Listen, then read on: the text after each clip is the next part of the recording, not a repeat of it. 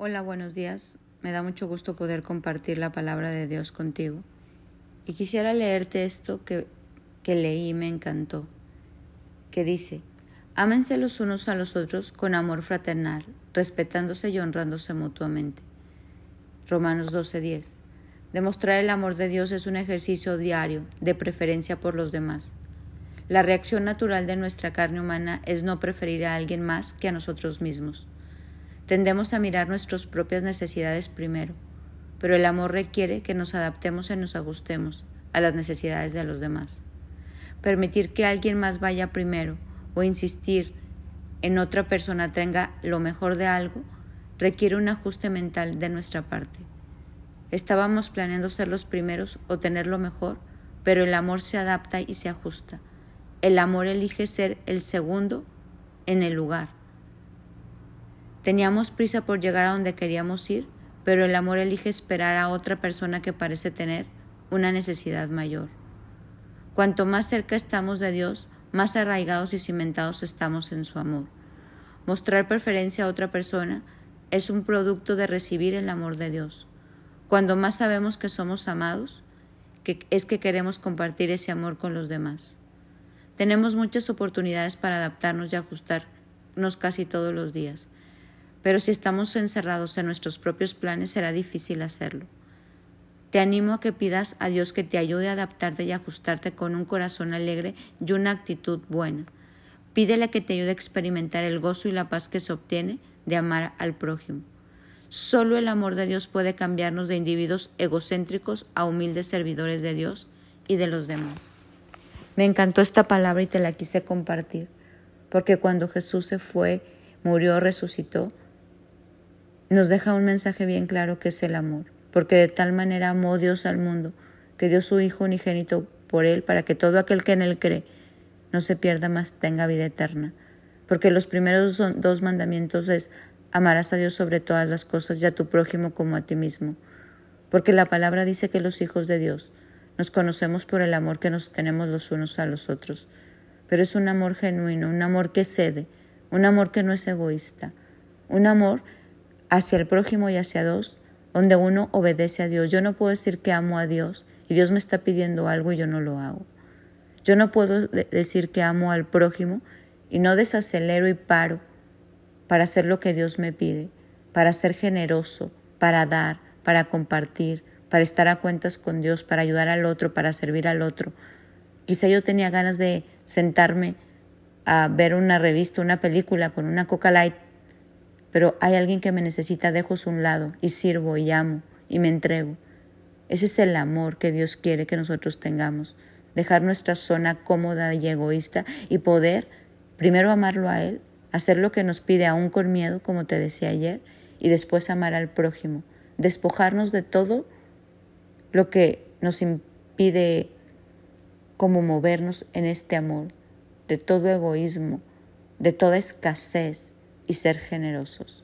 Ser generosos en todo, empezando en nuestro amor a otros, en el compartir, en el dar, el no escatimar nada y entregarlo todo. Dios nos pide todo, nos pide amor, nos pide de nuestras finanzas, nos pide de nuestro tiempo, nos pide de nuestras palabras, nos pide nuestros oídos para oír a otros, nuestros ojos para ayudar a otros, nos pide todo y tenemos que reconocernos como hijos de Dios. Y ese reconocimiento se recibe a través del amor que nos tenemos los unos a los otros, pero no un amor como hoy se usa de te amo, no, es un amor que se entrega, es un amor que deja de pensar en sí mismo y se da a los demás.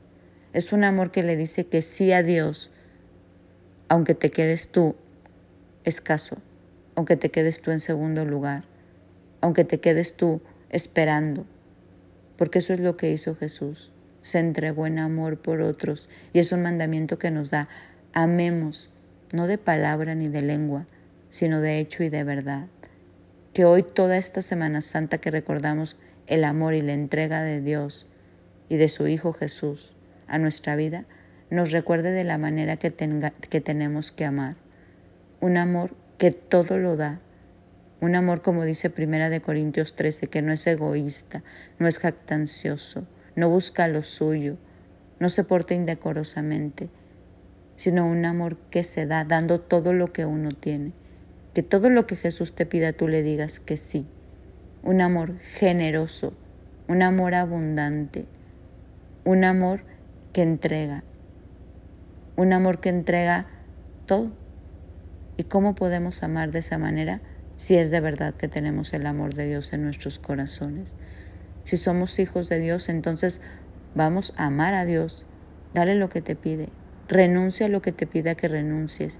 Entrégale todo lo que te está diciendo. Entrégale tu tiempo. Entrégale tus oídos, tus manos, tus ojos, tus pies. Entrégale tus finanzas. Entrégale tu corazón. Entrégale tus pensamientos. Dile, Señor, heme aquí, envíame a mí. Dale lo que te está pidiendo. Eso que a ti te cuesta tanto trabajo. Sé fuerte y muy valiente. Y vamos a demostrarle el amor a Dios diciéndole que sí. Y vamos a demostrar el amor al prójimo entregándonos como se entregó Él. Vamos a amar a otros con hechos. Hechos son amores. Vamos a demostrar el amor hoy en acción y así habrá valido la pena ese sacrificio de Dios y de Jesús en esa cruz. ¿Por qué? Porque hemos aprendido a amarnos, porque hemos aprendido a cumplir los primeros dos mandamientos. Amarás a Dios sobre todas las cosas y a tu prójimo como a ti mismo. Que hoy el amor que hubo en Dios y en Cristo Jesús, para no escatimar, ni su propia vida descienda sobre nosotros, y aprendamos a ser un reflejo de Jesús y nos demos a conocer por el amor, la entrega y la generosidad que tenemos unos con otros. Espero que tengas un bendecido día. Mi nombre es Sofi Loreto y que hoy el amor de Dios te inunde de tal manera que lo destiles por donde quiera que pases. Bendecido día.